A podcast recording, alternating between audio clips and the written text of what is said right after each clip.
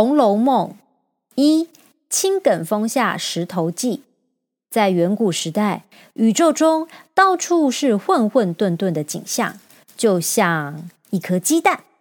有一天，沉睡了好几万年的盘古从睡梦中苏醒了过来。盘古想伸展一下筋骨，双手向上高举，便开创了天与地。盘古死去之后。她的身体变成了山川湖泊与日月星辰。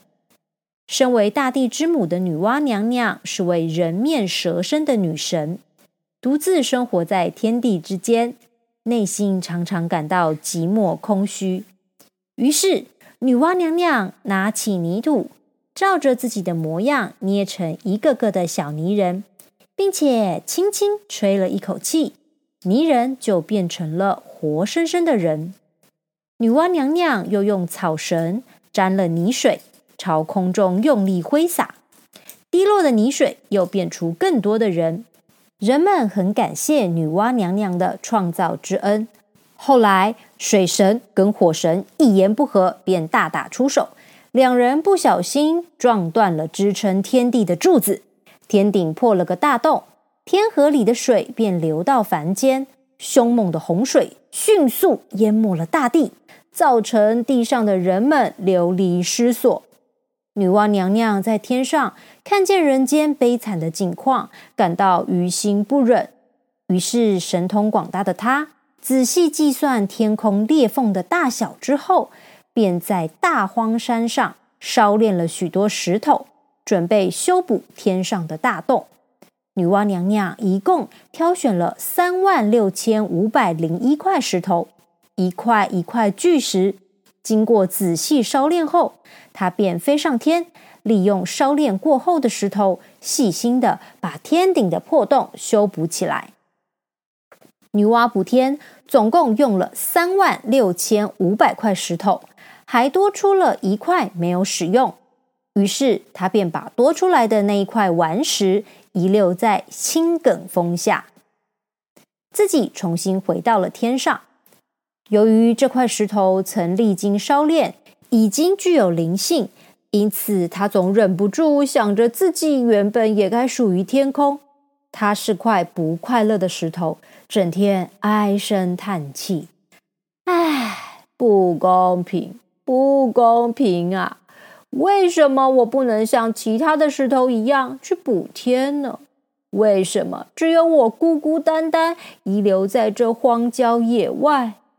石头就这么待在青埂峰，时光荏苒，经过了数千年的岁月。有一天，石头又在感叹的时候，忽然看见一位和尚跟一个道士走了过来。两人坐在青埂峰旁谈天说地，聊着人世间的繁华热闹。石头一听，忍不住动了凡心，心想：好吧，虽然我不能去补天。但如果可以到人间走一遭，也很好啊。因此，石头就开口请求：“两位大师，可不可以请你们大发慈悲，带着我到人间游玩一番呢？”一僧一道发现这石头竟然开口说话，知道它是块与众不同的石头，便决定要实现他的心愿。两人念起一连串的咒语。就在此刻，神奇的事情发生了。巨大的石头开始起了变化，不断的缩小、缩小、再缩小，最后变成掌心一般大的小玉石，真是可爱极了。哇，真是一块光彩晶莹的美玉。和尚手里握着石头，继续说：“如果再刻上几个字，就更好了。”等时机成熟，我再带你到人世间走一遭吧。和尚笑着说完之后，随即挥一挥衣袖，石头上立刻浮现“通灵宝玉”四个字。两人带着这块七彩的美玉，准备先到天上的仙境游历一番，再找机会让他下凡投胎。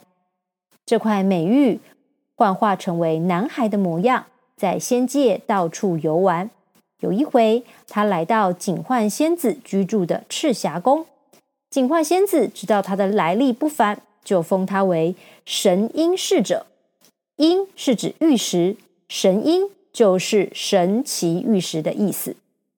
这一天，神瑛侍者如往常般在仙界游历着，不知不觉被一阵潺潺的流水声和美丽的夕阳余晖所吸引。他朝着灵河的方向前去。